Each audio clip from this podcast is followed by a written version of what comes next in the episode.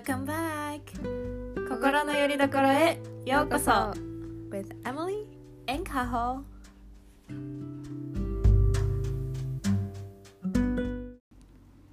今日のテーマは自分と向き合ってこそ行動する勇気。皆さんこんにちは。エミリーです。今日はなんとえー、一人のポッドキャストになります。結構緊張してます。はい。でも楽しく話していきたいなと思います。えー、最初に1週間のチャレンジや成功を、うん、皆さんと振り返ってみたいなって思って。振り返り結構自分の中で大事にしてることなんですけどなんか1週間でも1ヶ月でも1年でもなん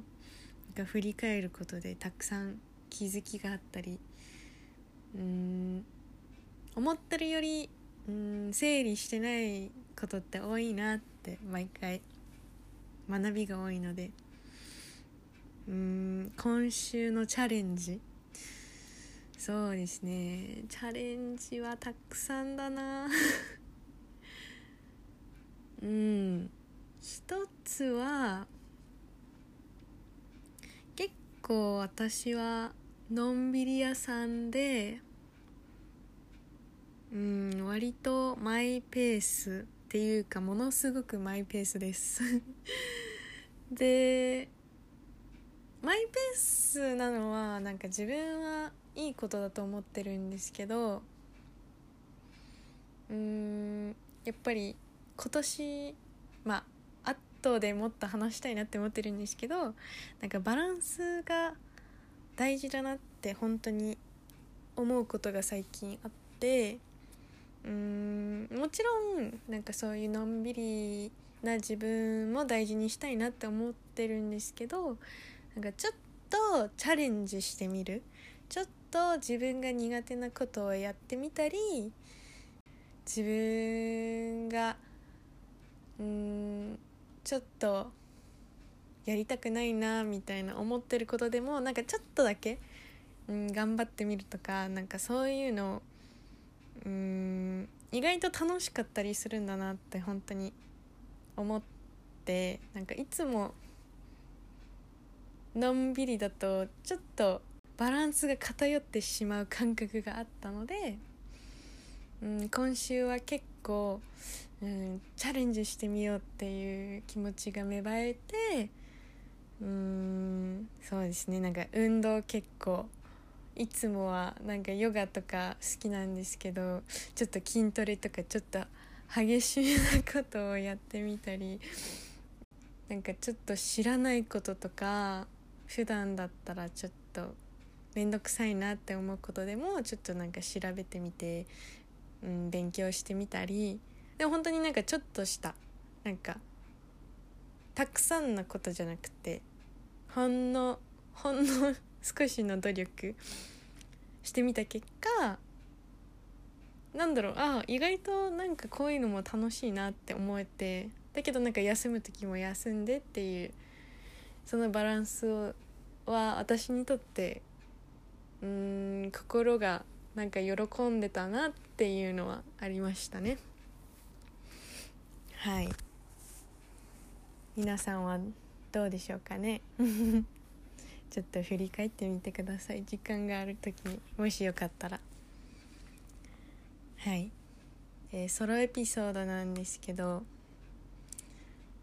うん結構いろいろ悩んだんですけどえー、何話そうかなって思ってたらやっぱりその振り返り が結構でかくてあの結構一般的なのはなんかレゾリューション？目標を立てる。うん。例えばもっと今年はこういうふうに、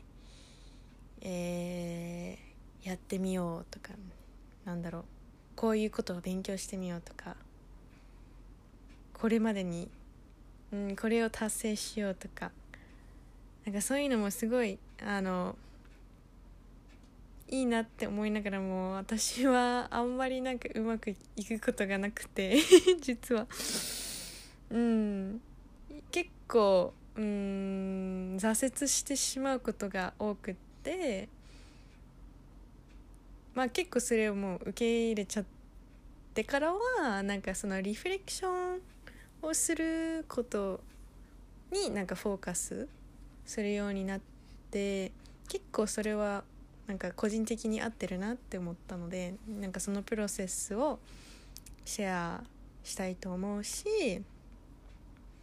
リフレクションとともにそれを通してあの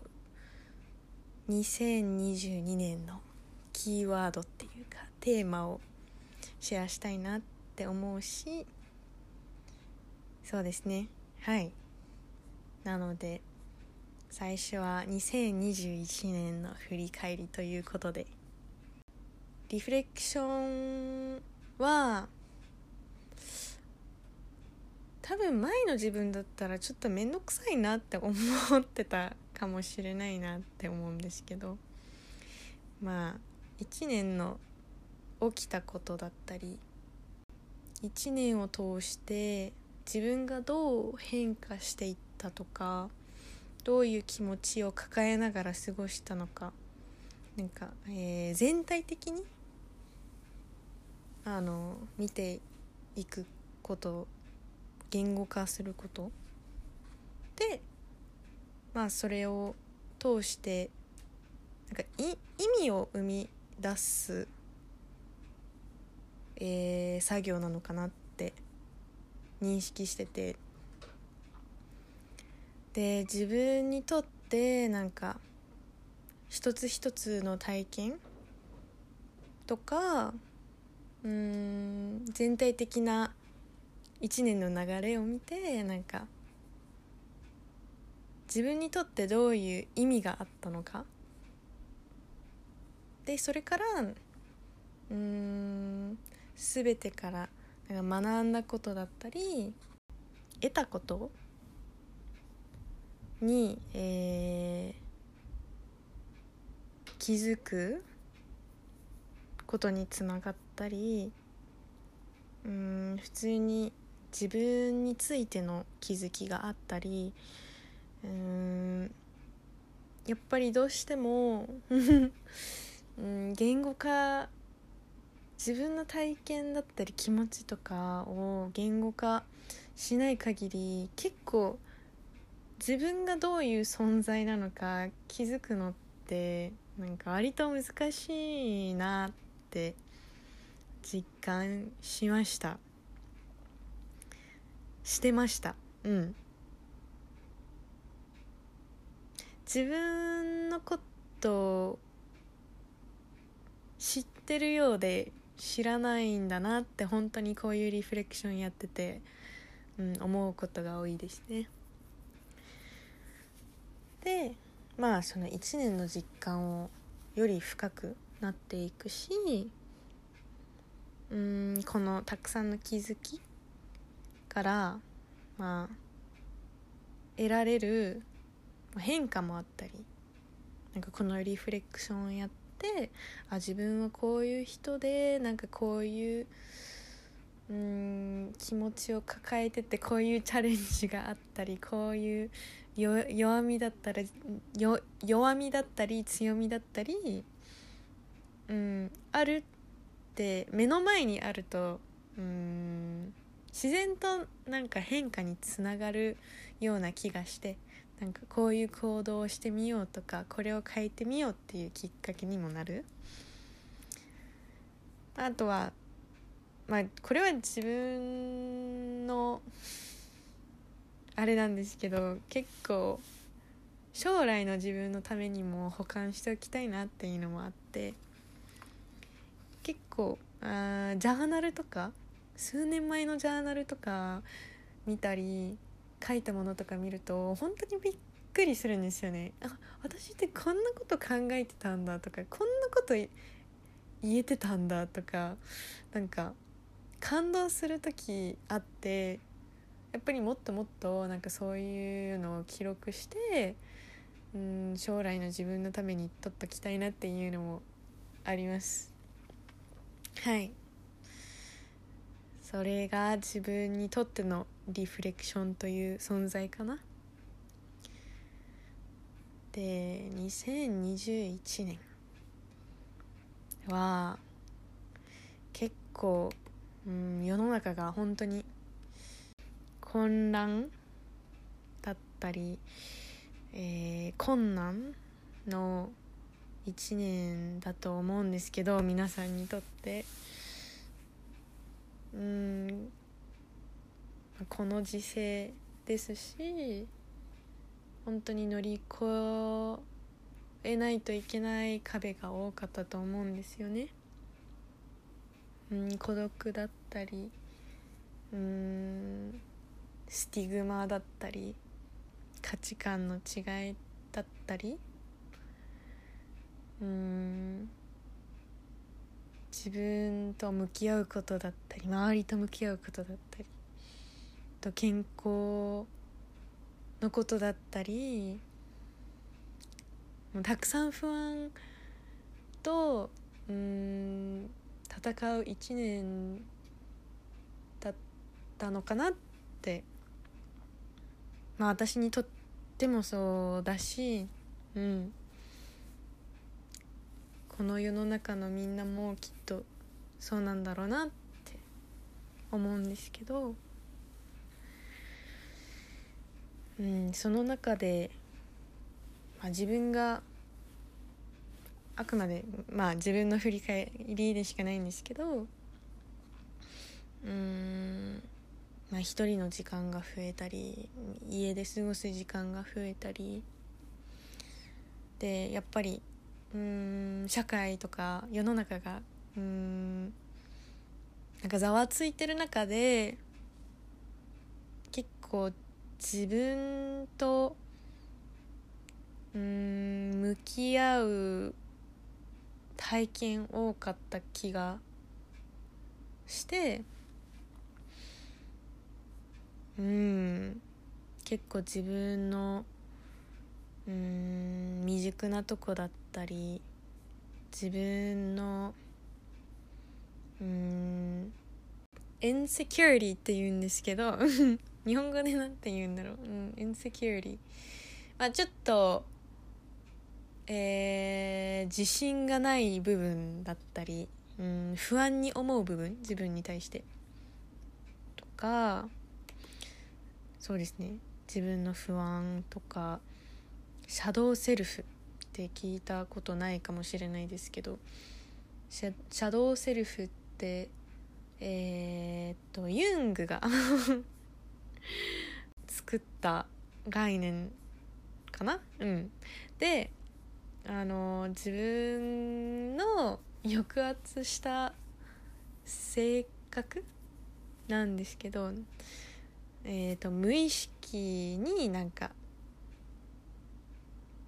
いろんな自分の性格がなんか隠れてるっていうふうに述べられていてでこういうのはその社会的にふさわしくないとか例えば、うん、ちっちゃい頃から良くないっていうふうに、うん、否定されてきたこととか、うん、そういう理由でなんか抑圧した自分みたいなのがあるらしくってみんなそれぞれ。でそれを知っていくことで意識していくことでうんそういう自分と向き合っていく。でそういううんシャドウセルフにコントロールされない人生。結構シャドウセルフって受け入れて向き合わないとうんあんまりえっ、ー、と自分の人生にとってなんか良くないことをやってしまったり無意識的に。なんかそういうふうに言われてるんですけど私はそういうシャドウセルフとなんか向き合う瞬間が多かった気がしてなんかうん自分のここが好きじゃないなみたいな。認めることでやっぱり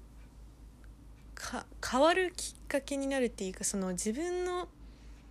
良くないところとか 良くないって思ってたことを認めないといつまでたってもなんだろう、うん、支配されてるような状況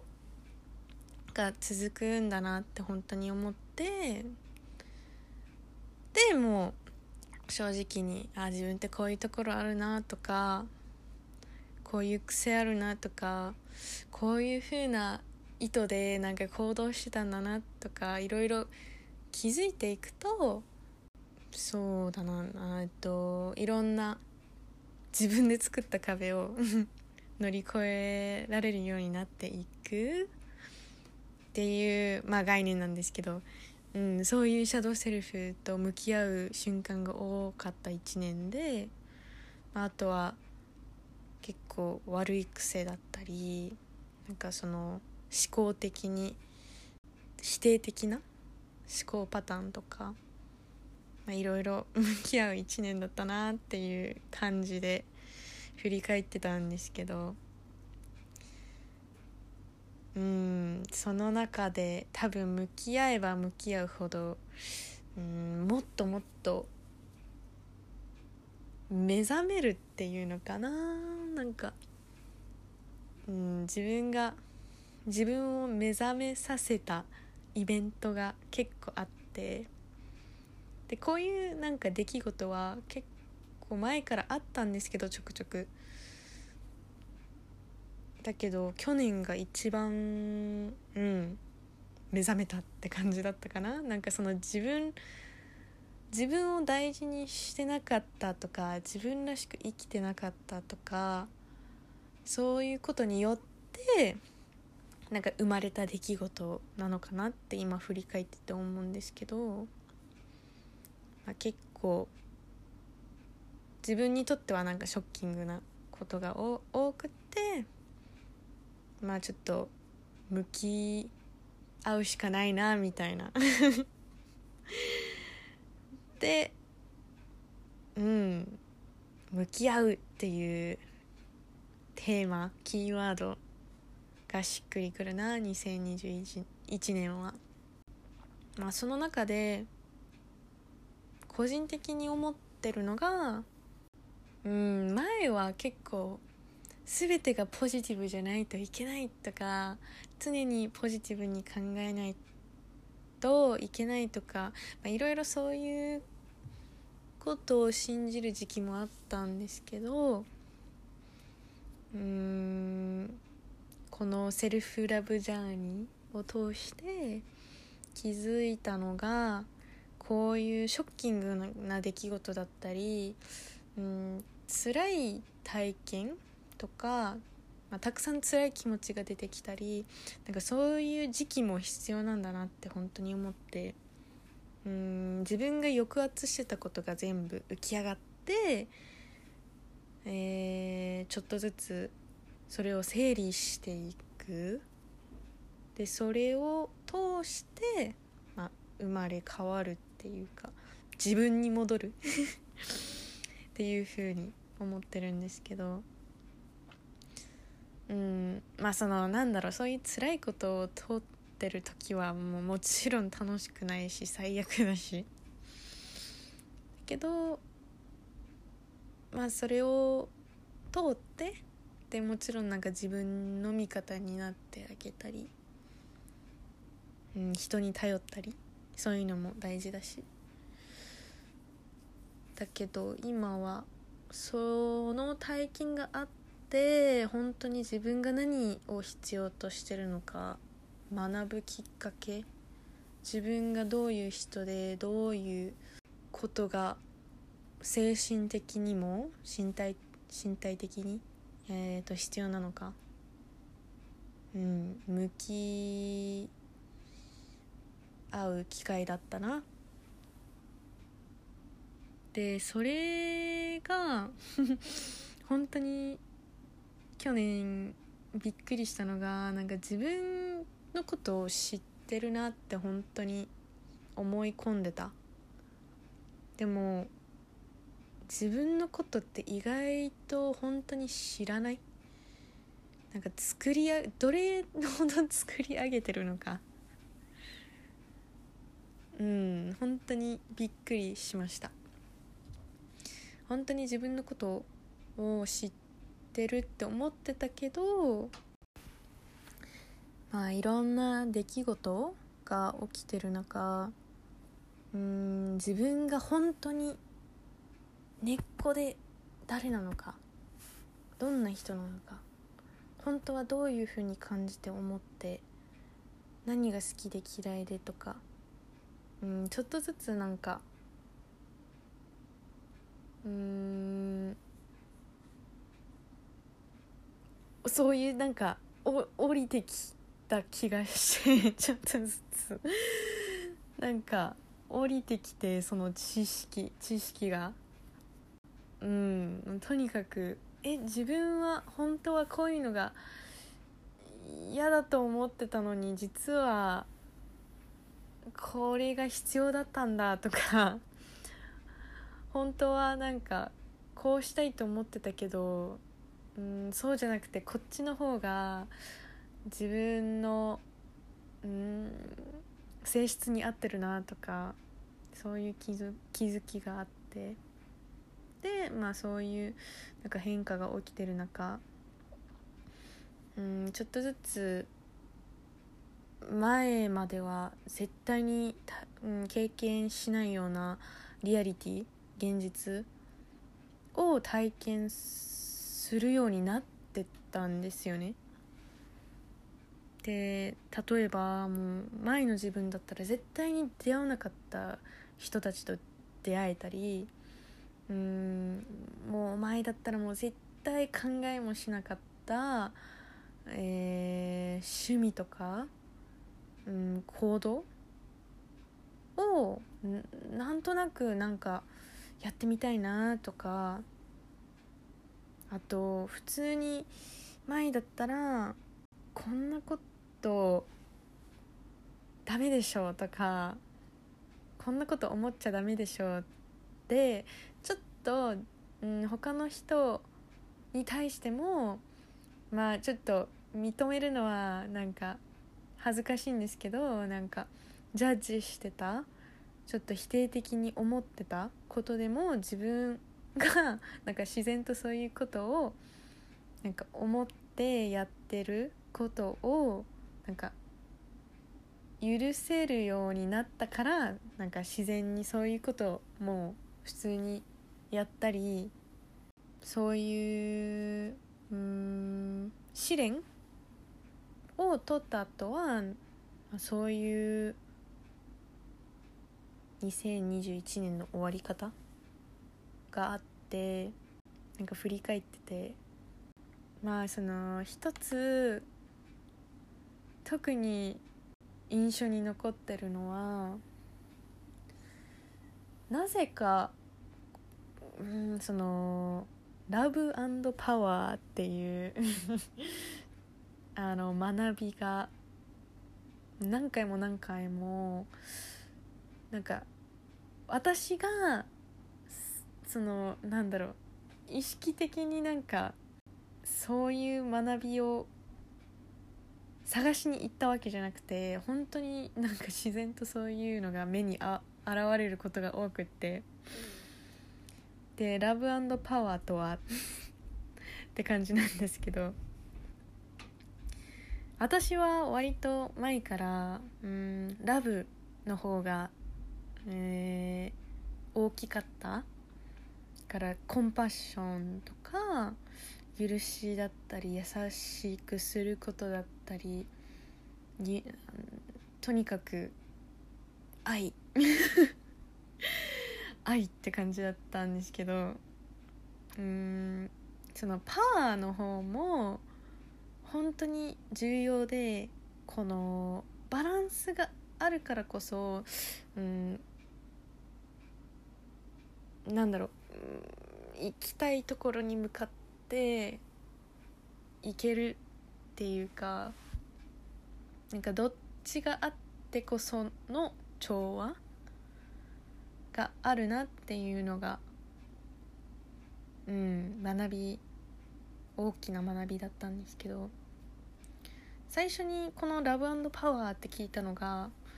えー、その NBC って言って多分前のエピソードにも紹介ししたと思うんですけどあのノンバイオレントコミュニケーション。非暴力的コミュニケーションっていうのがあって、ね、でそれの勉強会であの勉強会を仕切ってる方が紹介してくれた概念で。だからラブはまあそういう、えーつながりだったり共感だったり許しだったり。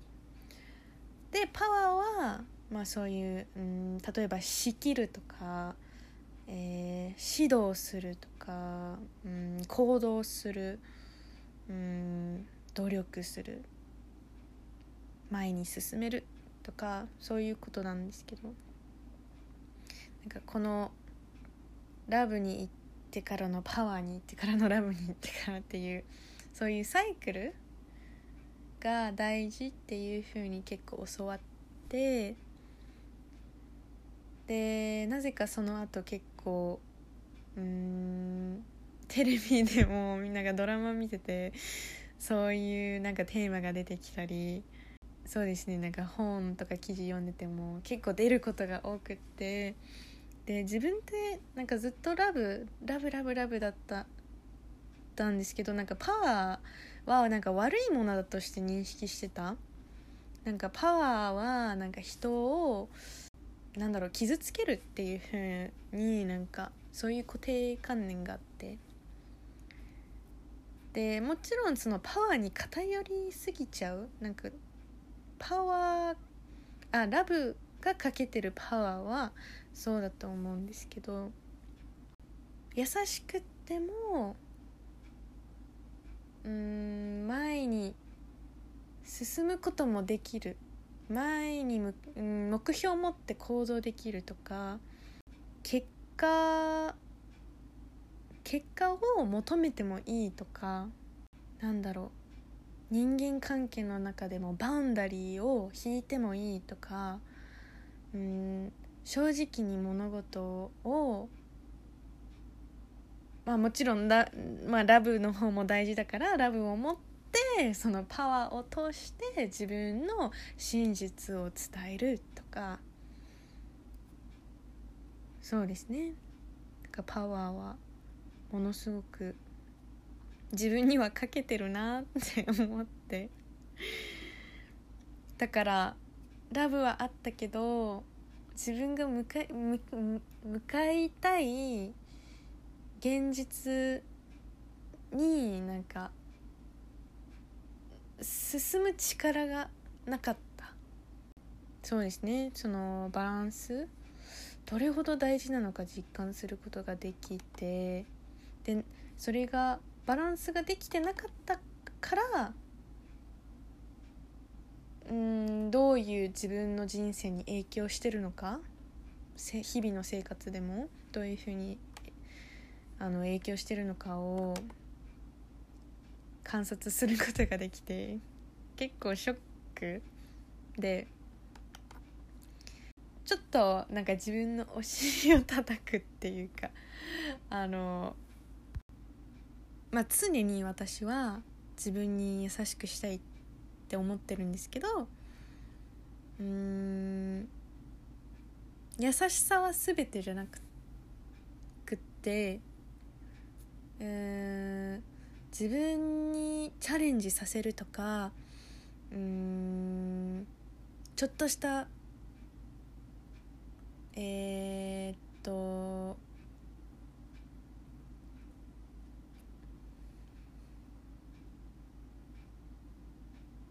挑戦？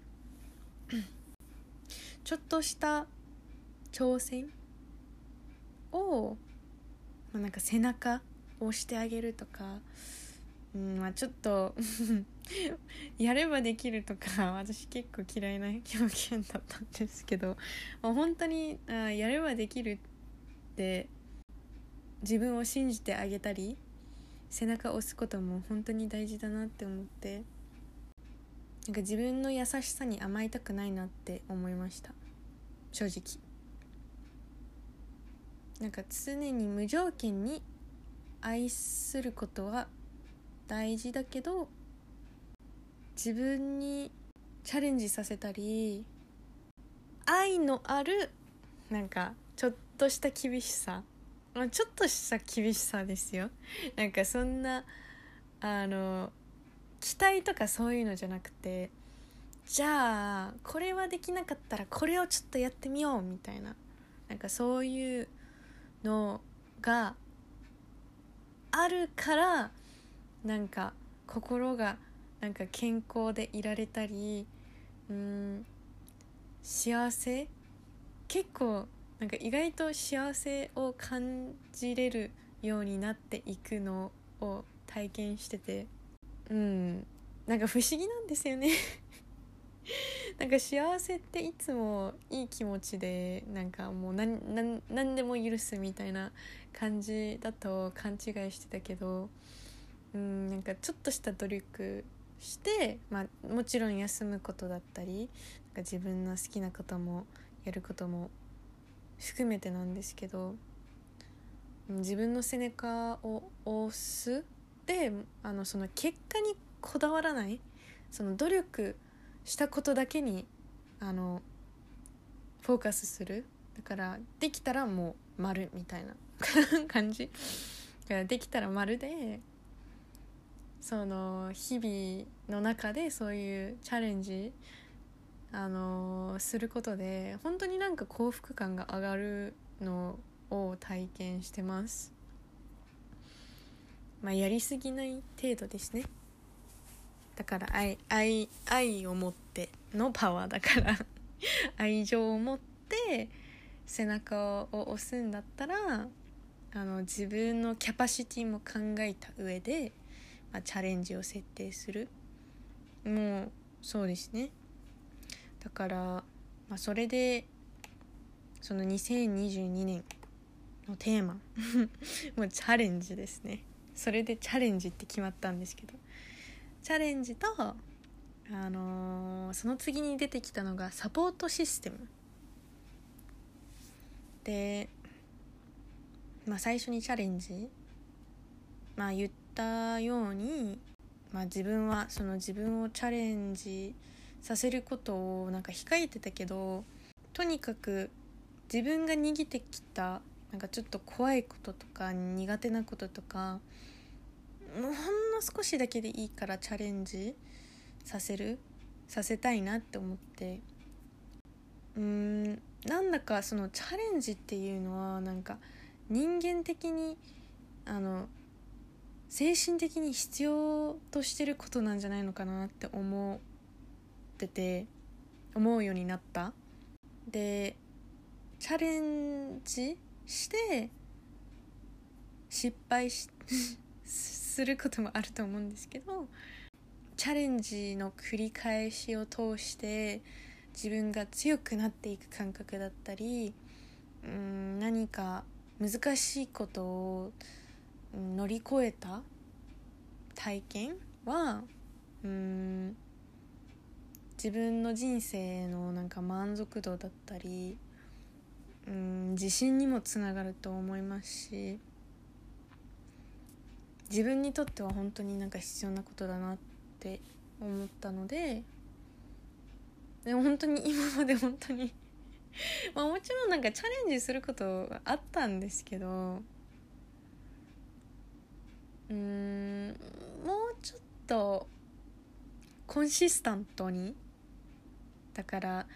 なんか三日坊主とかじゃなくて 三日坊主になる前にあのもうなるべくその大事なのがそのこれが本当にもう全部を変えてくれたきっかけだったんですけど目標を立てるんじゃなくてシステムを作るっていうあの本本なんだっけ？えー、っとなんだっけ？覚えてないな。あアトミック・ハビッツっていう有名な本があってでその本の中でうーんなんか成功するにはなんかもうもう自分か自分の現実からかかけ離れすぎてる目標を立てるよりあの毎日もう続けられる習慣システムを作る。でもうとにかくもうもう本当になんかそんなに努力しなくてもあのできる毎日できる行動を1個決めてもうそれをもう例えばそれができなかったらもうあのもっともっともっとちっちゃくする。だから例えば運動したいって思ったらもういきなりなんかじゃあ毎日20分走るとかあの30分運動するとかじゃなくて もう私はもう5分でいいからもう5分じゃなくてももう1分体感するだけでもそれで OK とかもうあのそこから始めました。私は5分。5分。あの YouTube のなんか楽しいなんか運動の動画 とか見つけてそう楽しくする。楽しく。楽しくって自分が好きな運動を選んで毎日何でもいいからもうあの1分でも運動したらもう成功っていう風に考えてなんかやり続ける。でなんか痩せるとかそういうその目標？だから、まあ、本曰くなんか目標を設定すると成功するかしないかでなんかリスクが結構高いからなんか不安を感じてなんか続けづらいその行動するのを続け行動をし続けるのがなんか辛いっていう風に述べられているんですけどこういうシステムを作ってちょっとだけそれを毎日できるようにする。まあ毎日じゃなくてもいいんですよ。もうなんか1週間に1回とかでもいいんですけど、うん、そういう、まあ、決めてシステムを、えー定着させることでそのリスクあのとか不安を減らせるしあのもしなんだろうシステムだからすぐになんか毎日できなくてもまたちょっとやってみようってなんか結構すぐに戻れることができるし、うん、やっぱりそういうでかい目標にとらわれるとなんか諦めやすいんですよね。まあ、目標を持つのもあの賛成なんですけど私も目標もありますしけどそういうちっちゃい習慣でもうなんかとにかくあの自分を許す。できなくても大丈夫だしもう最低最低限でも大丈夫だし自分の状態あのを考慮することも大事だし。けど、まあ、それを通してなんかチャレンジして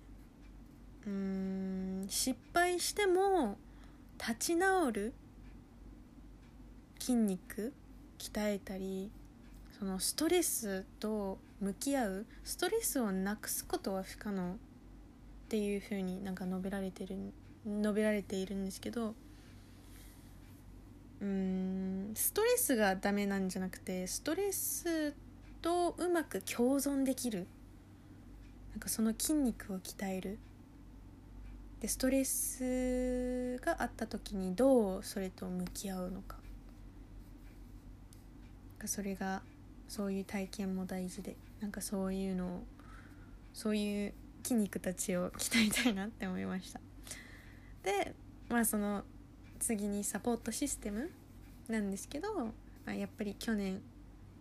まあいろいろあった中一人で、まあ、やっていけるって思っても一人でや一人じゃ無理かもって思う時が来るんだなって思って。でその時にまあなんか今までは大丈夫だったのにうんこの状況になってなんか頼らないといけないのに頼る人がいないって本当に辛いことだなってほん、うん、実感して。自分の目標を持つのも大事なんですけどそういう人間関係に力入れることだったりうんただただみんなと仲良くなるとかっていうかこの人だったら、うん、支え支え合えるなとか支え合える関係になるかもって思った時にその人を本当に大事にする努力だったりなんか多分私は誰でも優しかった人だったんですけど、まあ、もちろんなんかあのみんあの対等に誰とでも対等に接したいって思ってであの接してるんですけどうん深い関係作るにはやっぱり自分の必要なことだったり自分がどういう関係を築いていきたいか意識するのって本当に大事だなって思って、うん、意識的に自分と会う人うん自分が望んでる関係を一緒に作ってくれる気づいて気づけるような可能 可能であるうん不可能だったらもうどれだけ努力しても絶対にうまくいかないしなんか一方的すぎる。っていうなんか学びだったんですけど可能性を、うん、ちゃんとある関係性を意識的に選んでてかもう探しに行く。もうこれからは探しに行くんだって 思いました。そうだな、うん、人間関係って受け身じゃなくて あの自分から本当に望んでるような関係をちゃんと描いた上で、うん、そういう関係を築けるような環境に自分を置くことってどれだけ重要か 実感しました。結構勇気が必要ですね。なんか可能そのそもそもなんかそういう関係性を築けるんだっていう確信を持つまで結構行動しづらいと思うんですけどもしかしたらっていうその魔法の言葉。もしかしたら自分が望んでるようななんか環境があるかもとかそういう人がいるかもって、うん、ちょっとでも考え始めることで、うん、そういうふうにアクティブにうん自分が望んでるような現実になっていくんじゃないのかなって思って今年はそうですねサポートシステムを、えー、積極的に作りたい。自分が困った時に頼れる人たちでその人たちも困った時に私に頼れる。でもちろん一人だけじゃなくてやっぱり一人だとそのうんあんまり健康的な関係作れないっていうふうになんか学ん 体験を通して学んできましたけどいろんな環境だったりグループだったり人たちだったりうん自分が必要としてることを満たせるような関係と環境を整える。それが自分の心の健康のために。まあ、あとその自分の大事な人たちの心の健康のために大事だなって思ってそうですねそういうその2つのキーワードを意識しながら、えー、今年を、うん、自分の1年にしていきたいなって思いました。いやでもこのポッドキャストもまさかうんもう想像もつかなかったな。ポッドキャストやりたいって思ってたけどなんかまさか本当にできるとは思ってなかったしなんかあの署名活動も7500人もこんな早くあんあんなにあのサイン集められたのもう奇跡。もう感動しててやっぱりそういうちょっとした選択だったりちょっとしたやってみようがなんかこんな現実にもつながるんだなって感動しています。はい。もう皆さんのおかげです。ありがとうございます。本当にこうやって共にあの時間を過ごせることは幸せです。最後にえー、届く届けたい言葉たち なんですけどまあ可能性ですね。可能性を信じるが自分をうん信じれないとか、えー、自分には無理とかそういうのって誰でもなんか感じることだと思っててうん。なんか本当に自然なことで自分を疑う。いやまさかってね思うしなんか挫折したり失敗するとなおさらほら見てごらんダメだったでしょって なっちゃうし私もしょっちゅうなるんですけどなんかいいことも悪いこともなんかどっちも起きる人生。なんかいいことばかりじゃないし成功も成功も必ず来るってわけでもないしうん100%いつでもどこでも自信持てるわけでもないし人間って。だけどまあその中で何でもいいから自分のためにちょっとしたことをやってみることが大事だなって思っててちょっとした選択でもちょっとした行動でもどれだけ小さくても自分のためだったらもう意味があるんだなって本当に思っててうん自分の心のため絶対意味があるその行動に自分のためだったら。自分のためにやったら本当に何がどういう結果になったとしても本当に意味があってってだから本当はどうしたいんだろうとか本当は何が必要としているんだろう自分とか次できることは何だろう。なんか次のことだけでいい。ただあの素直に自分の心に従うこと。でどんな真実が心の中に存在してたとしても、うん、それを認めてあげることが大事だなって思ってて。なんかそれがどんなことであれ。ポジティブでもネガティブでも。うん。あるものはあるから。っていうなんかまとまったかどうかわかんないんですけどなんかそういうのを伝えたいなって思いました。はい。ではエミリーのソロエピソードでした。ここまで聞いてくださった皆さんありがとうございます。